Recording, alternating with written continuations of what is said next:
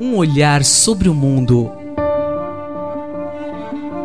com Alberto do Amaral Júnior. O colunista da sequência hoje as análises sobre a viagem oficial do presidente dos Estados Unidos, Donald Trump, à Europa e o encontro final com o presidente russo Vladimir Putin. Na semana passada nós comentamos algumas perspectivas para o encontro entre Putin e Trump. Hoje nós temos a possibilidade de analisar o que foi efetivamente esse encontro.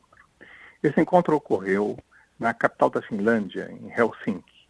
É o quarto encontro nas últimas décadas entre presidentes americanos e presidentes da antiga União Soviética e agora da Rússia.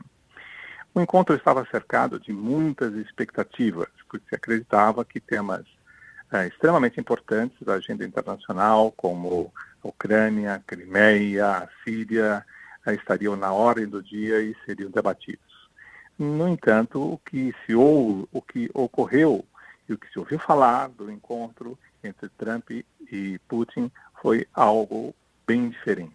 Todas as atenções se concentraram na interferência russa nas eleições norte-americanas. E, na verdade, o encontro demonstrou, principalmente na entrevista realizada pelos dois presidentes, após a reunião, portas fechadas que tiveram, uh, um presidente norte-americano fraco, uh, inseguro, dizendo coisas contraditórias e desmentindo o seu próprio serviço de inteligência.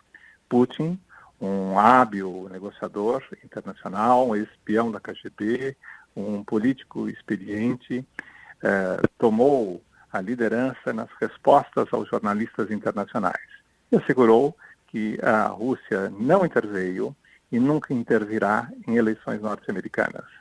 E ao ser perguntado por um jornalista norte-americano eh, se a Rússia concordaria que eh, cidadãos soviéticos, so, eh, cidadãos russos fossem ouvidos por autoridades norte-americanas, ele afirmou textualmente que concordaria desde que houvesse reciprocidade.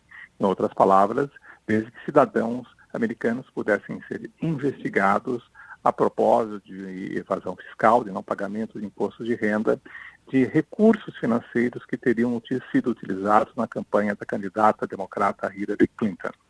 Mas o balanço eh, do acordo é extremamente negativo para os Estados Unidos. Eh, em primeiro lugar, porque o presidente norte-americano voltou-se muito mais para assuntos domésticos do que para assuntos internacionais ele mostra uma abdicação dos Estados Unidos de ter uma participação efetiva na discussão e no debate dos grandes temas internacionais e na condução da política internacional contemporânea. Uh, segunda consequência do acordo, uh, o presidente russo Vladimir Putin iguala-se ou tenta igualar-se ao presidente norte-americano em importância estratégica, em importância em termos de é, ser presidente de um país que tem grande potencial energético e que tem ambições no restante do mundo, como, por exemplo, no Oriente Médio, e tem também ambições em consolidar o seu poder em relação aos ex-países que pertenciam à esfera da antiga União Soviética. Uma terceira consequência deste acordo foi a evidência de uma fratura é, entre o presidente norte-americano Donald Trump e os líderes da OTAN. É, a reunião de Trump com a OTAN havia ocorrido alguns dias antes da reunião com Putin. É, Trump irritou profundamente os líderes da OTAN ao fazer acusações à Alemanha e ao ter atitudes pouco diplomáticas em relação ao governo inglês. Isso, evidentemente, é importante do ponto de vista do contexto das relações entre os Estados Unidos e a Rússia, porque uma fratura é, maior entre os Estados Unidos e a OTAN abre espaço para uma afirmação de poder russo na Europa. Isso é algo extremamente significativo para as ambições russas.